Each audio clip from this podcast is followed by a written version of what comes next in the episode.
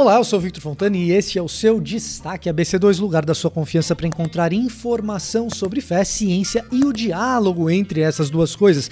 E na edição de hoje você verá mini conferência online ABC2. Não perca tempo e faça a sua inscrição. Deus, o cosmos e a humanidade. Nós temos informações sobre a nossa pós-graduação, além, é claro, de enfatizar que daqui a pouco, às 20 horas, aqui nesse canal, você também verá o DCH Talks, falando um pouquinho mais sobre isso. Além disso, visite a nossa loja de livros da ABC2 e a gente dá um destaque especial para um livro do Alistair McGrath, lançamento nosso aqui com apoio da própria ABC2 para que você possa entrar de cabeça nesse diálogo entre fé e ciência. Quanto às notícias, nós falamos em especial da Covid-19 falamos da melatonina Covid-19 e teremos também informações sobre as sequelas da infecção pelo SARS-CoV-2. Na nossa entrevista, recebemos Alexandre Fernandes para conversar sobre fusão nuclear e fissão nuclear. Qual é o estágio da obtenção de energia nas pesquisas? K-Star, vamos falar um pouco disso em profundidade hoje no Destaque ABC2.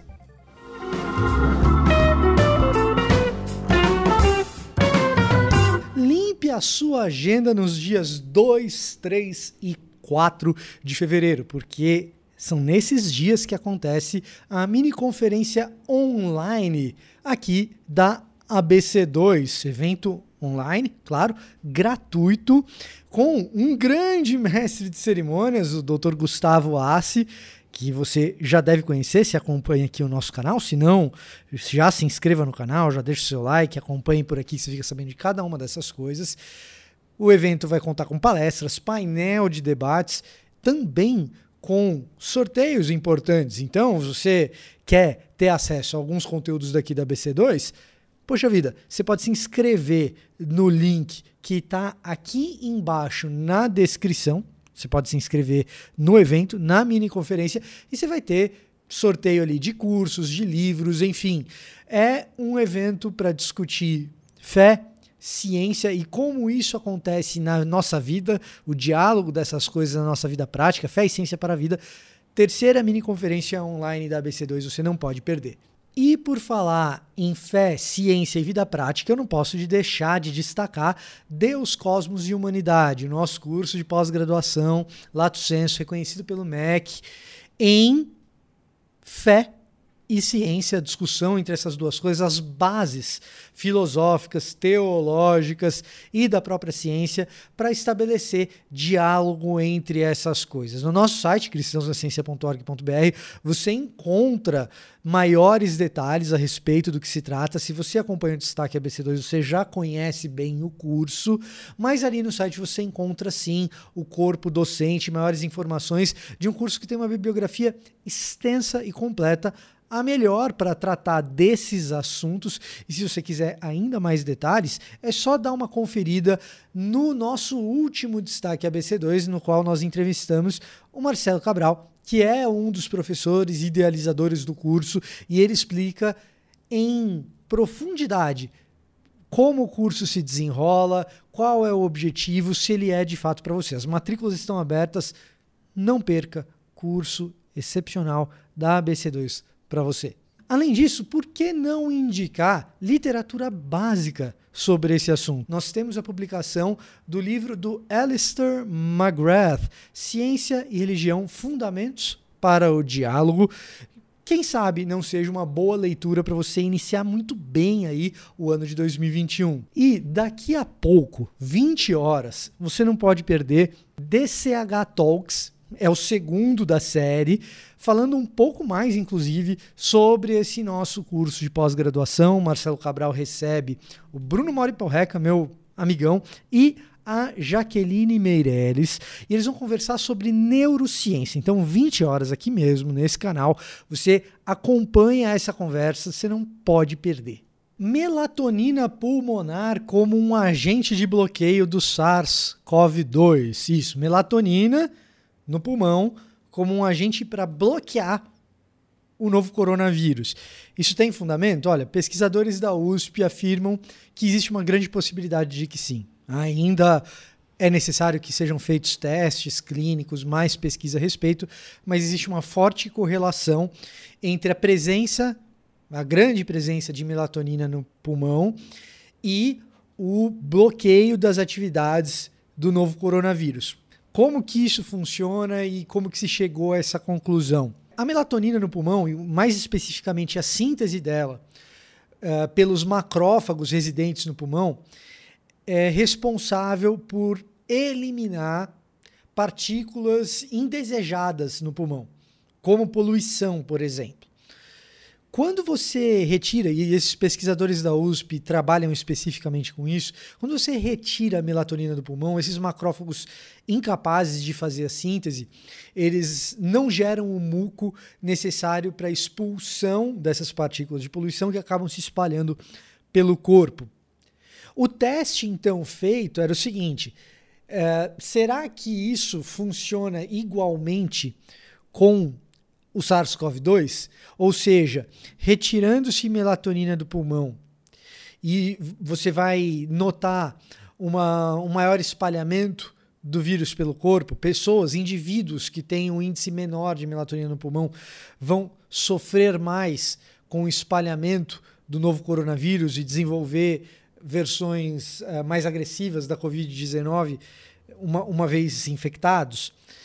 E uh, os estudos desses pesquisadores da USP indicou que existe uma forte correlação, sim, entre as duas coisas. De novo, isso ainda está a ser comprovado, é necessário que se faça novos testes e uma vez comprovada que essa correlação de fato existe e que há uma causalidade entre a presença de melatonina em sintomas mais leves ou pessoas assintomáticas, uma vez comprovado isso, nós temos aí duas coisas importantes que podem servir para o combate à Covid-19. A primeira delas é um processo terapêutico por meio de uh, inalação nasal de melatonina. Isso seria feito de maneira clínica, recomendada, uh, junto com médicos. Não é a mesma coisa que você tomar, ingerir melatonina como suplementação alimentar. Portanto, não tenha esse tipo de ideia. Se você viu alguma coisa sobre melatonina e Covid-19 e está se perguntando, bom, então eu vou tomar melatonina. Não. A gente está falando de melatonina especificamente no trato respiratório é, não tem a ver propriamente com a suplementação de melatonina, que ajudaria, por exemplo, para pessoas que têm dificuldade no sono. Do ponto de vista terapêutico, teria que ser desenvolvido por equipe médica, farmacêutica, não é uma coisa assim simples de se fazer, mas é um avanço que poderia uh, ajudar no tratamento da Covid-19. Outra coisa é o mapeamento de pessoas mais propensas a desenvolver uh, a Covid-19 nos seus estágios mais graves, uma vez que você sabe quem tem mais melatonina no pulmão e quem tem menos. Então, basicamente, é, são esses os avanços. É algo de positivo, que a gente vai entendendo um pouco melhor da doença, uh, mas nós ainda precisamos de muitas confirmações a esse respeito e enfatiza-se aqui, hein?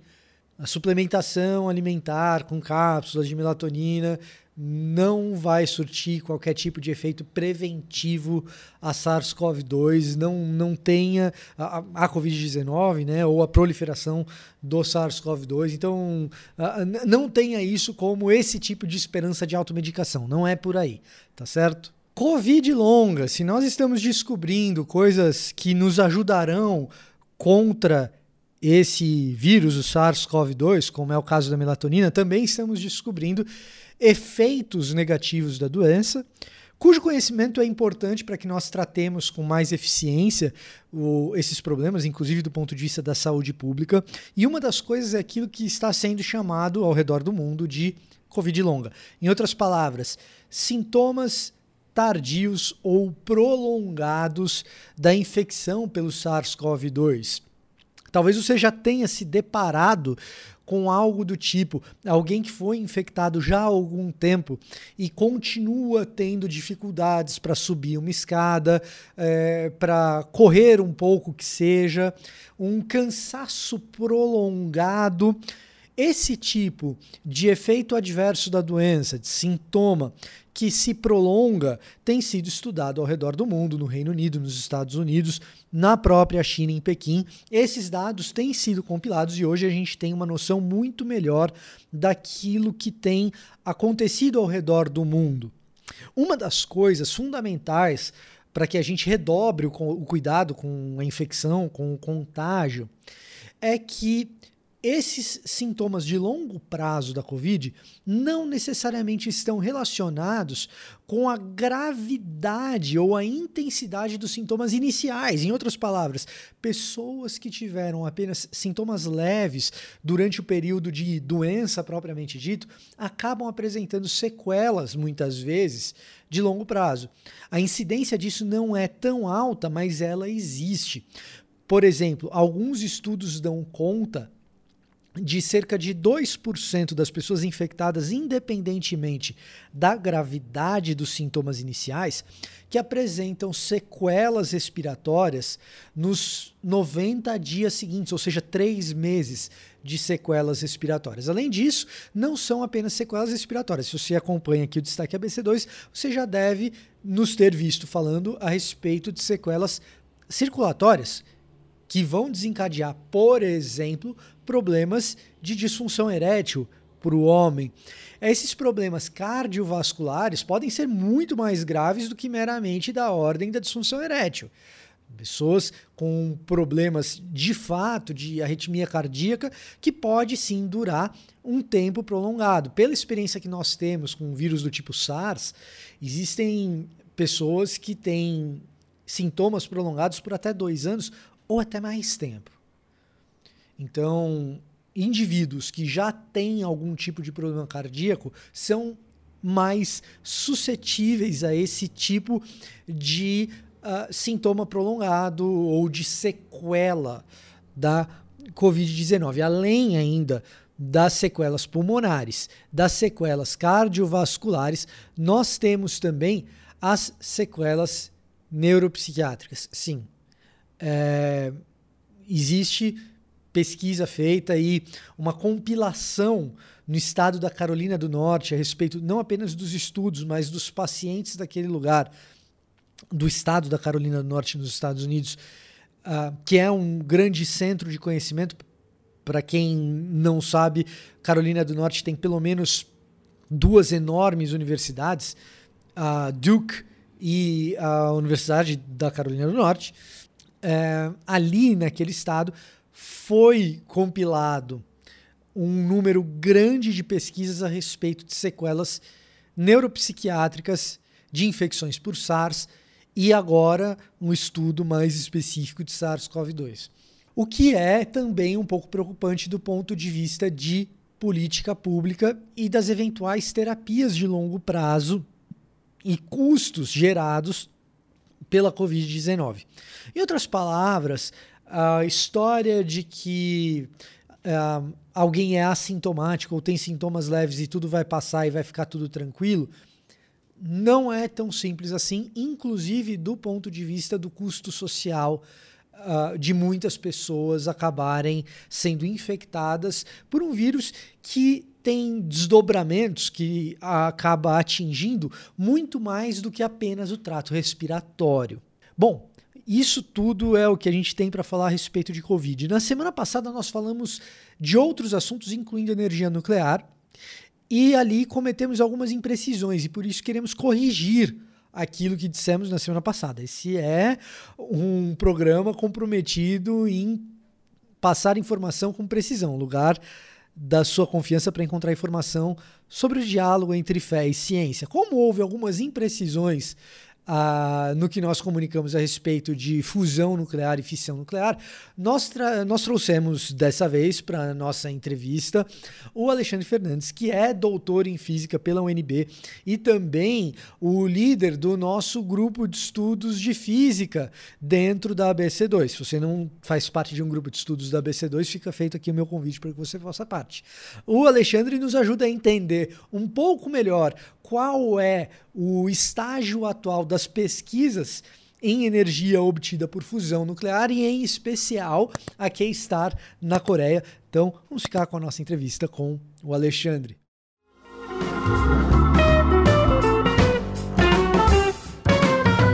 Então, para conversar com a gente, eu estou recebendo aqui o Alexandre, porque na semana passada eu tenho uma confissão a fazer para vocês, eu acabei fazendo uma confusão em relação à energia nuclear. E o Alexandre gentilmente nos ajudou aqui a fazer alguns esclarecimentos. E aqui, quando a gente erra, tem isso: tem errata, e se possível, errata com profundidade. Então, Alexandre, obrigado por aceitar o convite, por estar com, com a gente aqui, é, recebendo, recebendo a gente também aí na sua casa.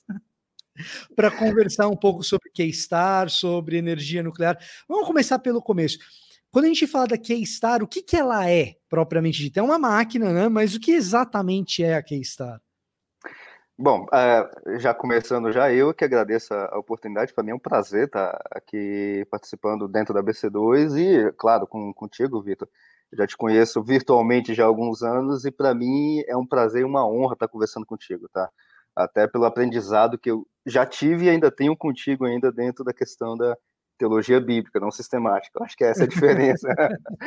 Bom, aqui está, é, em linhas gerais, eu vou, eu vou talvez apresentar aqui algumas coisas um pouco mais gerais e não tanto técnicas ou tecnológicas, né? Minha área é um pouco mais, vamos dizer assim, de física teórica. Aqui está, em palavras simples, seria um tipo, um tipo de equipamento ou um tipo de uma usina de geração de energia, entre aspas, que vai uh, utilizar processo de fusão nuclear para poder tirar energia disso. Então, é um, um, grande aparelho, vamos colocar assim, análogo, e aí eu sempre vou usar essa, essa questão de analogia, análogo às usinas hidrelétricas, onde você tem aquela parte por onde passa a água, né, e aí você tem um núcleo central.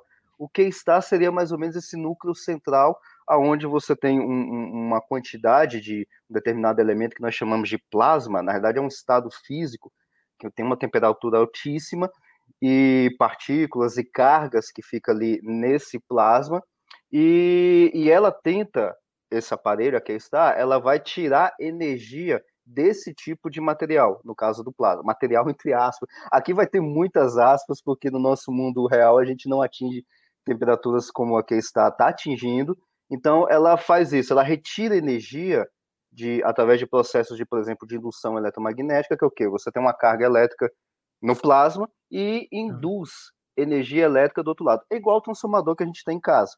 Passa energia de um lado, do outro lado não tem nada, mas tem indução de energia elétrica. Aqui está, em linhas gerais, seria isso.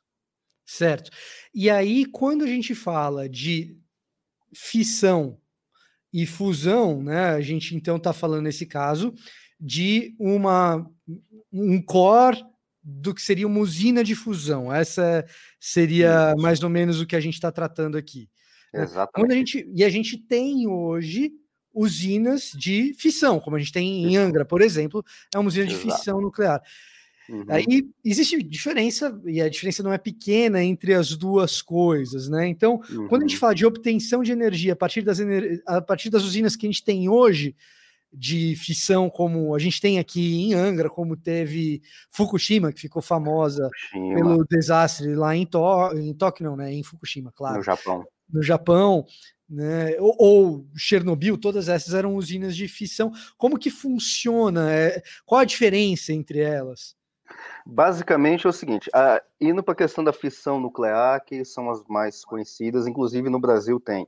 É, bom, de novo, senta nas partes tecnológicas, o que, que acontece? Você tem um núcleo de um átomo, eh, de urânio ou qualquer outro tipo de elemento radioativo, e aí você joga nêutron, que é a partícula elementar. Você tem uma. Ah, relembrando lá do segundo grau, você, é, é, ensino médio hoje em dia, né? Já tem tanto tempo que eu fiz. É, agora é ensino médio. tem que atualizar, ensino pra, médio. Para mim foi colegial. Colegial. eu, eu peguei o finalzinho do colegial, inclusive, naquelas épocas. Você tem o átomo, o que, que você tem no átomo? Você tem o um núcleo, que é prótons, nêutrons, ao redor os elétrons. O que interessa para a gente na parte de fissão e de fusão também é só o, o núcleo. Então você tem um núcleo de urânio, é, o elemento 92, 92 prótons e um monte de nêutrons. Você joga um nêutron nesse, nesse, nesse núcleo e aí ele vai rachar. Ele vai certo. quebrar em dois. Então vai ter outros é, outros tipos de elementos químicos que vão decair, né? Vai para tório, rádio, por aí vai. E nessa quebra que faz, há a eliminação de uma grande quantidade de energia, né? E essa grande quantidade de energia, ela é colocada naqueles, naqueles o, o clássico do, do documentário, filme de Chernobyl, por exemplo, ele relata isso muito bem. E aquele negócio, essa energia que é liberada, esquenta uma caldeira com a água em alta temperatura e essa, esse vapor de água vai girar as pás, como se fosse pás, para geração de energia. A gente tem o mesmo caso. Ah, você quer perguntar? Não, é, no fim das contas, isso daí é mais ou menos assim, de novo, analogamente, Sim, a um motor de carro. Vamos dizer, uhum. você tem uma explosão e, e, aí você faz o pistão girar. Exatamente. É a mesma, na realidade é a mesma coisa, você só vai tocar gasolina por urânio. Tá. em linhas okay. gerais é isso. Isso é da fissão. Agora a fusão é diferente. A fusão, ao invés de você quebrar elementos químicos, você vai juntar. Então você vai pegar ah. dois núcleos de, de, hidrogênio, por exemplo, e junta.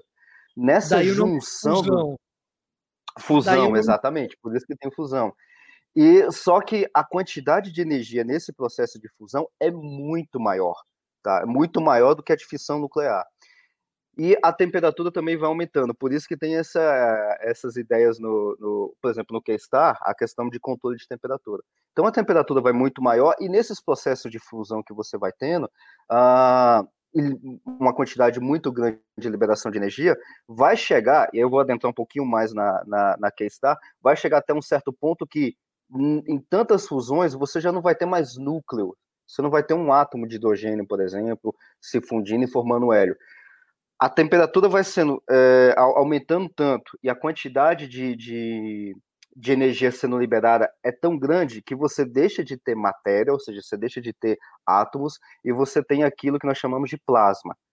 Plasma é o quê? Plasma é o, o, o entre aspas, novamente, é um, um vapor aonde você tem cargas elétricas neutras dentro desse, desse pacote, dentro dessa nuvem de vapor, entre aspas.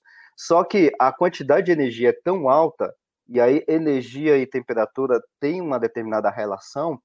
A energia é uma grande quantidade de energia, a temperatura é muito alta e você tem cargas elétricas ali dentro. E essa coisa dentro ali do núcleo, esse plasma, vai aumentando a sua temperatura, vai aumentando a, a, a, energia dentro de processo de fusão que vai sendo feito, e aí vai se controlando. É um negócio extremamente complicado, você controla com com né, eletroímãs gigantescos mesmo. Ou seja, é como se você tivesse a coisa levitando e você vai controlando esse plasma só por levitação eletromagnética.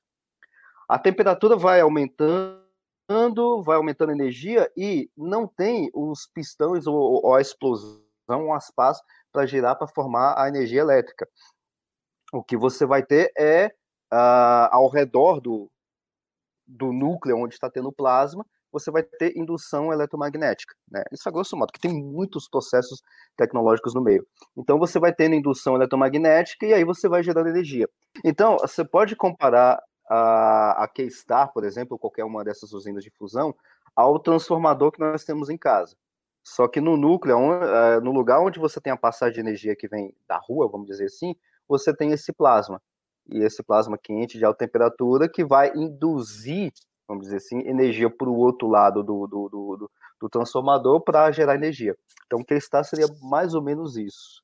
Certo. Então, se eu estou entendendo corretamente, quando a gente fala de geração de energia nuclear por fusão dessa maneira, eu não precisaria necessariamente para uma pesquisa desse tipo deter a mesma tecnologia que me faz, por exemplo, ter a tecnologia bélica nuclear. Eu não, é, é eu não teria, por exemplo, problema geopolítico de dizer assim, não, olha, eu estou fazendo pesquisa aqui para ter uma usina nuclear e outros países acharem ruim, porque, pô, mas aí você também está desenvolvendo tecnologia para ter uma grande explosão, e para ter uma grande, grande explosão é exatamente a mesma tecnologia para você ter um armamento.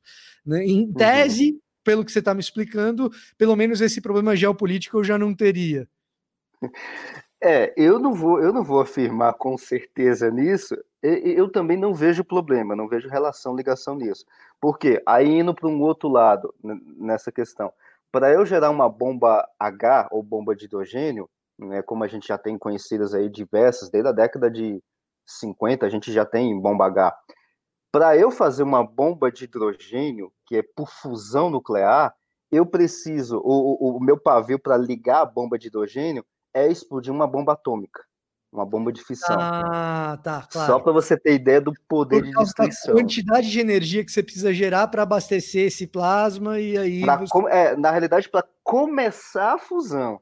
Para tá. começar a fusão, você estoura uma bomba atômica, aí ele começa. Na realidade, ele nem chega. É, como é, é, é uma explosão descontrolada, ele nem chega a produzir plasma no sentido de, de gerar energia. Ele começa a fundir é, os átomos e aí já começa a liberar energia. Então você tem mais energia liberando, tem mais átomo fundindo, e aí vira aquele, é, aquela destruição completa, né? Indo por esse caminho, a única forma de, que eu conheço de você fazer uma bomba atômica é explodindo uma bomba, é, de explodir uma bomba de hidrogênio, é explodindo uma bomba atômica. Se tem alguma outra forma de armamento que o ser humano é capaz de criar, eu ainda não conheço, mas deve ter, viu? Sempre tem. é, essas coisas. Outra coisa que, pelo processo aqui que você explicou para a gente, que me parece, aí me corrija se eu estiver errado, que uh, além das questões energéticas, que a gente já vai chegar lá, que são talvez o principal da história toda, mas como efeito colateral de uma tecnologia como essa, parece para mim, pelo processo que você me explicou, que como você não está lidando com decaimento da, uhum. da fusão, comparativamente você gera menos lixo. Menos lixo nuclear. Uhum. Sim, sim. É, na realidade, até onde eu saiba, e assim, é, o meu conhecimento tecnológico não é tão avançado assim, mas até onde eu saiba, não tem, não tem produção de lixo. Lixo no mesmo sentido do lixo radioativo. Porque lá da fissão nuclear, de Angra e dos outros lá, você tem elementos químicos, tório, rádio e tudo mais, que são produzidos, que não compensa de forma financeira você fazer outras fissões, ou seja, rachar esses outros núcleos, porque não dá produção de energia, é, vamos dizer assim, de forma econômica, de eu poder, não, eu vou quebrar aqui e vou ganhar dinheiro com isso. Falando o economês, né, de forma bem, bem geral. Não tem. Aí o que, que eu vou fazer com isso? Ah, isso aqui eu tenho que jogar fora, mas não dá para, porque ele é radioativo. Aí eu crio aqueles, aqueles grandes sarcófagos de, de, de, de chumbo, né? São 10, 15 centímetros de chumbo, jogo esse negócio dentro, jogo dentro de uma caverna ou no fundo do mar, a ponto de ninguém mexer. Esse é da fissão. O da fusão não tem esse problema, né? Esse problema de produção de lixo. Então, assim, claro, você vai ter problemas de ah, o equipamento é, estragou, é, vai ter que tocar o equipamento. A, a, questão da maquinaria em si, né? Isso aí, isso aí pode ser um problema. Manutenção, na parte de manutenção e tudo mais. E também uma outra parte que é bastante cara é a questão da, da, da manutenção da temperatura. Né? A temperatura é altíssima, você tem que manter o negócio numa temperatura, numa, numa temperatura cada vez maior e de forma segura esse de forma segura que é bastante, vamos dizer assim, problemático. Por isso que a gente só conseguiu o, o, o K-Star tem, acho que conseguiu só 20 segundos, né, para manter isso. Aí já tem que desligar, tem que manter, voltar de novo, porque você imagina que a, a, acima de, é, vamos arredondar os números aí, 3 mil graus Celsius, você já não tem material. Você, não existe material, é, ligação atômica nem nada. E lá então já é no plasma já é plasma. É, é, e, o, e, o, e, o, e o núcleo do negócio já está em 10 milhões, 100 milhões, e eles estão querendo chegar a 150 milhões de graus Celsius. Né? Então, isso aí, encostar em qualquer coisa, já era. Né? É, então, existe um custo financeiro, um custo que é financeiro para arrefecer o sistema, para você. Não, manter não, o sistema, né? Para você conseguir manter o sistema. Implodir, né? No caso da Keystar, eles conseguem manter aí por pouco mais de 20 segundos. Uhum. Além disso, pelo que eu estou entendendo, é um sistema no qual entra energia de um lado, sai energia de outro. Então você também tem um custo para abastecer esse sistema com energia. E aí você tem um excedente que você venderia. Essa seria a lógica financeira da coisa.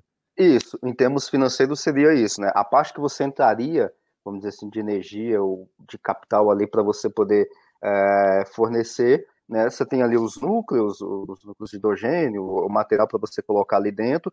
Você tem que ligar o aparelho, que também é por energia elétrica, né?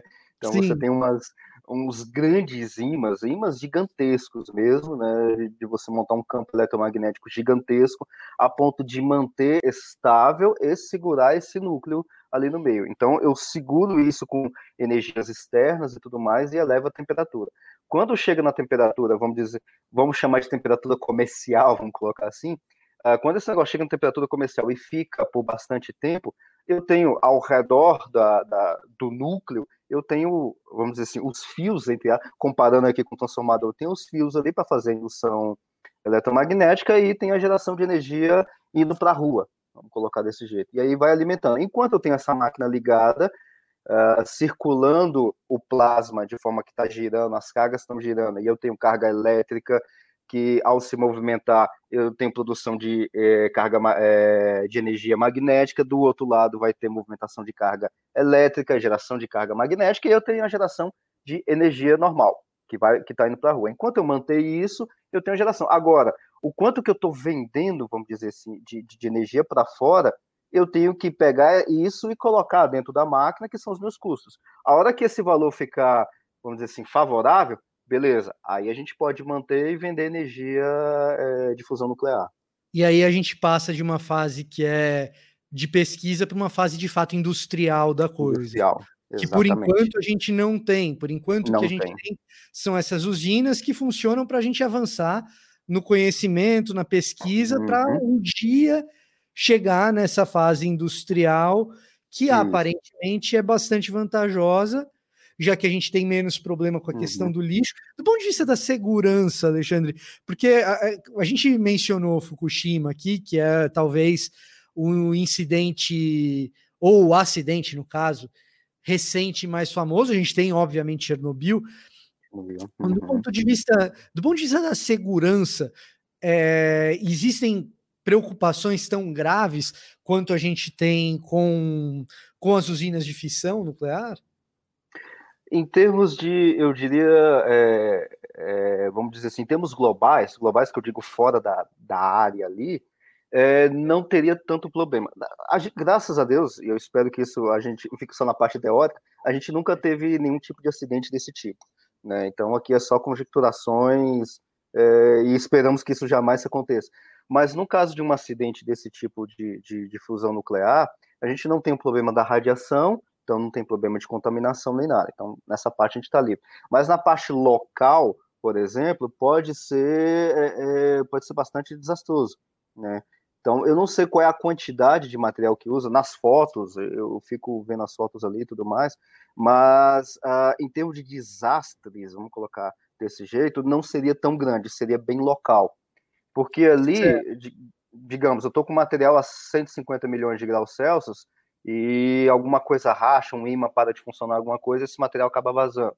Então eu vou ter ali uma, um desastre bastante local ali de derretimento, entre aspas, de toda aquela, aquela região. O maquinário já era, se, tive, se vazar qualquer coisa já era, então ele é completamente desativado ou derretido, literalmente. Aquela região toda ali é acabada. Então eu tenho um acidente ali local, por profundidade também, eu não tenho nem ideia de quanto é que esse negócio pode se aprofundar é, por derretimento, vamos dizer assim, mas em termos de desastre é bem menor. No máximo, estou conjecturando aqui, só a área do, do ao redor do laboratório, no máximo. Certo, então teria uma perda financeira considerável, mas uhum. é, localizada, talvez algum tipo de ameaça à vida de quem trabalha no local, mas não é uhum. é aquela coisa de proporção titânica de uma explosão nuclear como, uhum. como é Chernobyl, por exemplo. Não, a gente, eu acredito que a gente não teria, e, Deus livre, um negócio, um Chernobyl 2. Não e certamente não a questão da contaminação, que é algo que se arrasta por muito tempo aí, por causa Isso. do decaimento de material, a maneira como, é, é, como energia obtida no caso da fissão acaba fazendo essa. Esse decaimento. No caso de Chernobyl, chegou a fumaça, fumaça tóxica, radioativa, chegou na Alemanha e na França. Né? Isso, se não me engano, parece que foi menos de uma semana depois. Né? Então, esse tipo de problema em termos radioativos, não teria, não teria é, esse caso, então seria bastante local. É. Do ponto de vista de fornecimento energético, acaba sendo, se financeiramente viável, e pelo que a gente estava conversando antes da gravação, os avanços nos últimos 10 anos são gigantescos, né? Não. Então, não seria absolutamente surpreendente chegar numa, num ponto onde é financeiramente viável.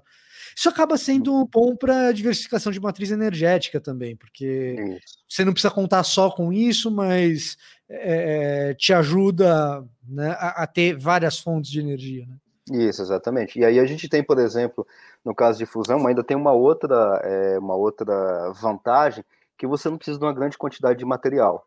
Você precisa de poucas, é, nem quilos, mas gramas de material para começar né, o processo de fusão, material ali para se manter e com pouquinha coisa comparável, por exemplo, a uma usina hidrelétrica que você tem que remanejar quase que um estado inteiro para passar ali uma quantidade de água, represar e tudo mais, você precisa de uma quantidade muito pequena. Né? E, o, e, o, e o interessante disso é que é, esse tipo de geração de energia é o que nós temos todos os dias no Sol. Então, tá. no Sol tem aquelas explosões nucleares e tudo mais, e fornece energia para a gente grátis, vamos colocar assim, todo dia. Então, seria um, um análogo muito interessante. Financeiramente, é, eu acredito que a gente vai conseguir atingir isso. Eu vi algumas notícias meio pessimistas, que vai gastar uns 50, 100 anos para atingir. Eu sou um pouquinho mais otimista nisso. Acho que vai chutando alto nas minhas previsões de leigo, no máximo 10 anos a gente já vai ter isso é, nas nossas casas, assim, as primeiras, né? Ah, porque a gente tem, tem, tem poucas usinas, ah, o avanço tecnológico foi demais nos últimos 10 anos, foi um negócio incrível, ainda está em desenvolvimento tecnológico e científico no meio disso, mas acho que não vai demorar tanto assim para a gente ter as primeiras usinas. Isso aí vai ser um alívio para a questão, como a gente ainda tem no Brasil, usinas termoelétricas, ou seja, você vai queimar carvão para gerar energia não faz mais sentido no século XXI. Uhum. Ah, vamos uma usina hidrelétrica aqui, tem uma represa, aqui perto de casa mesmo tem uma barragem aqui no, no DF, tem uma barragem Sim. gigantesca, não de geração de energia, mas, de, de, mas a gente já tem uma ideia do que, que seria uma barragem hidrelétrica, né? Não faz sentido você fazer como isso, né? como foi como foi Belo Monte com todas as Belo implicações Monte. políticas, geográficas que você tem ali, ecológicas. É, exatamente. É, e fora que você, é, você tem uma segurança maior do que, por exemplo, no caso do Brasil novamente, as usinas lá de Angra, né? Você tem, acho que são três usinas e uma está desativada, algo assim. É, é isso, são 13 e uma está desativada. Uma está desativada. Então ali você tem, ele está perto do mar e tudo mais, está funcionando, a coisa está indo, mas ali todo mundo que mora ali por perto do mar está. E aí, esse negócio está funcionando, está tudo certinho, está tudo bem? Porque se Deus o livre acontece um desastre, a região ali, Rio de Janeiro inteira, litorânea, vai estar uma situação muito complicada. Né? E aí você coloca tipo uma usina dessa, estou imaginando aqui, Mato Grosso, no centro de Goiás, algum lugar bem afastado, aonde não tem cidade por perto, alguma coisa do tipo rural, pega uma área gigantesca coloca isso, você coloca ali, você consegue é, é, abastecer, por exemplo, metade do Brasil com energia de fusão nuclear tranquilo, sem, sem nenhum problema. Coloca duas, uma mais ao norte ou mais ao sul, que não vai ter nenhum desses problemas de hidrelétrica, termoelétrica, de, de fissão nuclear, então você abastece o Brasil tranquilamente, sem nenhum problema, né? Problemas geo, é, geopolíticos vai ter, né? Onde tem ser humano tem problema geopolítico, né? Mas pelo menos com a questão da vida e a parte financeira vai ser bem melhor. Tá certo. Bom, vamos. A gente fica então com essa nota positiva para concluir, Alexandre, e esperando que, quem sabe, a gente tenha aí num futuro próximo essa tecnologia desenvolvida. Quem sabe a gente até consiga fazer isso aqui no Brasil. Já pensou? Ah, ia ser, ia ser uma maravilha. E, e, e assim, para trazer essa, é, esse negócio aqui para o Brasil, e aí vai mais um ponto positivo, já nesses momentos que a gente está passando aí de de problemas de desenvolvimento científico no Brasil, é, alunos e pesquisadores que não estão tendo recursos para fazer pesquisa, colocar um, apenas um projeto desse aqui, aonde ele ficar, vai atrair cientistas, pesquisadores, alunos vão ter aí mestrado, doutorado e pós-doc por muito tempo, né? Então, assim, vai trazer um desenvolvimento científico e tecnológico de pesquisa. E aí, quando essa uhum. coisa começar a funcionar, bom, a gente precisa de pessoas para poder trabalhar.